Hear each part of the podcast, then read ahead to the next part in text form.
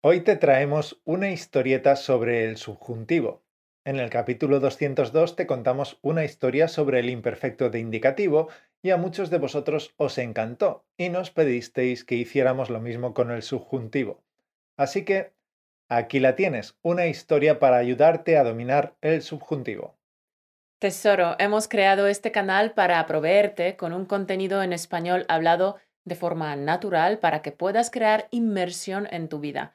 La inmersión es necesaria si quieres dominar el idioma y debes escuchar audios en español constantemente, todos los días. Por tanto, suscríbete a nuestro canal YouTube y suscríbete a nuestro podcast para seguir recibiendo nuevos vídeos y audios cada semana y de esta manera crear la inmersión necesaria para llegar a hablar español con facilidad y sin esfuerzo. Te recordamos que puedes obtener las flashcards de este capítulo en nuestra plataforma Patreon. Estas flashcards están preparadas con el vocabulario y las expresiones más interesantes del capítulo, con el audio incluido para que puedas entrenar tu vocabulario y tu comprensión auditiva aprovechando la técnica de la repetición espaciada. Cada semana puedes obtener estas flashcards en Patreon y ampliar tu vocabulario activo que usarás en tus conversaciones.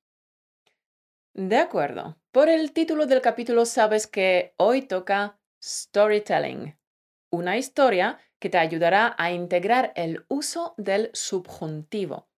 Y si conoces nuestro curso gratuito de las siete leyes para hablar español como un nativo, sabrás bien que recomendamos mucho aprender a través de historias y de multihistorias, porque de esta manera nuestra mente aprende más rápido. Porque aprendemos cinco veces más rápido con las historias, Caro te lo explica en uno de los vídeos del curso de las siete leyes. Si quieres saberlo, aquí arriba tienes el link. Es gratis. De acuerdo. ¿Listo? Empezamos. En una modesta casita de un barrio muy tranquilo vivía la familia Subjuntivo. La hija pequeña de la familia, aunque todavía era muy pequeña, ya tenía alma de viajera intrépida. A menudo se sentaba en su jardín, debajo de un árbol, soñando con hacer algún viaje o leyendo libros de expediciones y de mundos plagados de criaturas mitológicas. Con ese árbol compartió infinidad de aventuras que, desgraciadamente, no había hecho realidad porque era demasiado pequeña. No, hija, mi respuesta es no. Te aconsejo que te olvides de hacer ese viaje a Asturias. Pero papá, ¿por qué no me dejas ir a Asturias?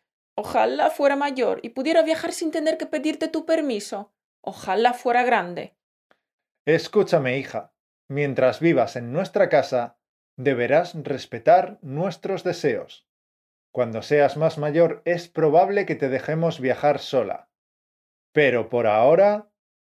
Entiéndeme, hija, tenemos miedo de que te pase algo. Así que te pido que dejes de fantasear y que te pongas a estudiar. ¿No tienes deberes que hacer? Sí, muchos. Pero papá. Pues venga, te ordeno que vayas a hacer los deberes. Anda, a estudiar, sin rechistar, y espero que termines todos esos deberes antes de ir a la cama. La pequeña subjuntiva, abatida y con los sueños hechos pedazos, se dirigió a su habitación arrastrando los pies. Pero en su corazón de viajera los deseos ardían con furor. Ojalá fuera grande, ojalá pudiera viajar hoy mismo a Asturias. Ojalá los profes no nos mandaran tantos deberes. Ojalá yo lo supiera todo y no tuviera que estudiar más. Ojalá mis padres no fueran tan miedicas y me dejaran viajar sola. Ojalá fuera mayor y pudiera viajar sin pedir permiso a nadie. Nuestra heroína fue cabizbaja hacia su cuarto repitiendo todos estos deseos imposibles de cumplir en el presente. Pero a la mañana siguiente su padre, emocionado, le anunció. Hija, nos encanta que seas tan valiente, tan intrépida. Nos agrada que tengas tantas ganas de descubrir el mundo. Nos gusta que leas tantos libros sobre viajes y seres mitológicos. Tu madre y yo hemos hablado largo y tendido y como es importante para nosotros que seas feliz, hemos decidido dejarte ir a Asturias. ¡Hurra! gritó emocionada nuestra subjuntiva Trotamundos, pero se calló al instante, porque vio en la cara de su padre una expresión extraña y adivinó que su padre estaba a punto de soltar una larga lista de órdenes y consejos. Y todos negativos, claro. Si quieres, puedes salir ahora mismo hacia Asturias para descubrir sus bosques, pero a condición de que no vayas sola. A no ser que tu hermano te acompañe, no podrás ir. Pero papá. No irás a Asturias a no ser que viajes acompañada. Es fundamental que no viajes sola. Además, es conveniente que llevéis con vosotros a Brutus. Brutus es un perro grande y os protegerá si hace falta. La madre inquieta empezó a añadir su lista de órdenes y consejos. Mi pequeña subjuntiva Trotamundos, escucha. Es necesario que sigas nuestras indicaciones al pie de la letra. ¿Estamos? Recuerda, no hables con extraños. No te desvíes de los caminos principales. No te alejes de tu hermano, ¿de acuerdo? No te quedes rezagada detrás.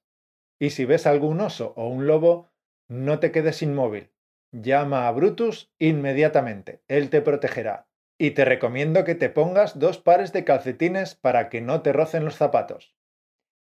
Y no te quites la chaqueta, hija, que en las montañas el tiempo es muy traicionero. Y llevad el paraguas, por si llueve. Nuestra protagonista ya empezaba a fantasear. Oh, ojalá haga buen tiempo en las montañas. Sí, ojalá haga sol durante la caminata. Bueno, hija, que tengas suerte buscando esos seres mitológicos de Asturias. Aunque dudo mucho que encuentres ninguno porque estos seres fantásticos se suelen esconder de día. Pero os prohíbo que salgáis de noche, ¿estamos? Aunque tal vez podáis observar algún animal curioso.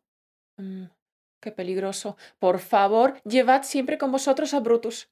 De hecho, no veo que tengáis otra opción, porque tenéis que ocuparos de él, y no creo que sea buena idea que se quede solo en el albergue.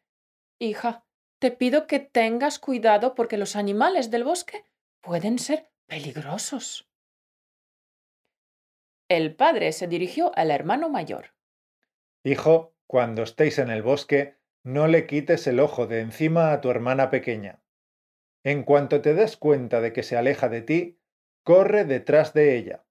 Aunque se queje mucho, cógela de la mano y no la sueltes. Chicos, tengo una idea. Para que la caminata resulte agradable, podríais cantar alguna canción. ¿Qué os parece? Mamá. Exclamó la pequeña subjuntiva exasperada. Ah, y cuando volváis al albergue, meted los pies doloridos en agua caliente. La madre le dijo al hermano mayor. Cariño, te ruego que no le quites el ojo de encima a tu hermanita. Y llámame siempre al volver al albergue. No me quedaré tranquila hasta que me llames por la noche. Hijos, que tengáis suerte, que la caminata sea agradable. De verdad, esperamos que lo paséis muy bien. Sí, sí, pasadlo bien. Buen viaje, queridos subjuntivos. Campeón, esperamos que te haya gustado esta pequeña historieta. Escúchala varias veces y seguro que te ayudará a usar el subjuntivo de forma más automática a partir de ahora. Y escúchala varias veces. Hoy. Ayer dijiste mañana. No más. Hoy es el mejor día para empezar a cambiar tu vida. Dale caña a tu español. Y para nuestros alumnos del curso Piensa y habla en español tenemos una sorpresa hemos añadido la continuación de esta historia dentro del curso. Allí encontrarás las aventuras de los dos hermanos subjuntivos por los bosques de Asturias, una tierra llena de seres mitológicos y mágicos. Si quieres perfeccionar aún más el uso del subjuntivo y alcanzar la fluidez hablando en español, no lo dudes y únete al curso Piensa y habla en español en el link españolautomático.com barra piensa y habla. Con el curso conseguirás la fluidez que tanto deseas y por consiguiente tendrás acceso a más oportunidades laborales y podrás conectar con los demás a un nivel más profundo y más significativo a través del español. Muchas gracias por el tiempo que has decidido dedicar para escucharnos. Estamos encantados de poder ayudarte a mejorar tu español de forma fácil y entretenida. Volveremos a conectar la semana que viene. Hasta el lunes que viene. Un besazo.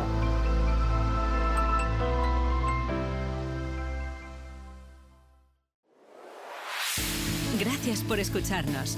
Únete a la conversación en españolautomático.com o busca español automático en iTunes.